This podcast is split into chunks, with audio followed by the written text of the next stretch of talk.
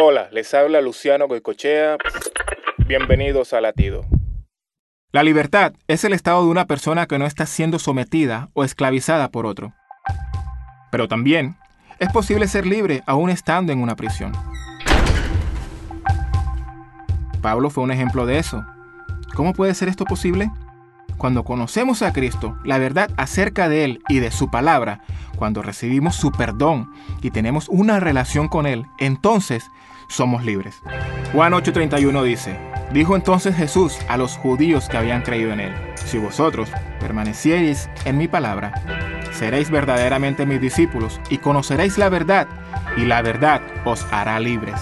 Y en el versículo 36 Jesús añadió, Así que si el Hijo os libertare, seréis verdaderamente libres. ¿Y tú, eres libre o esclavo? Latido les llega a través del ejército de salvación.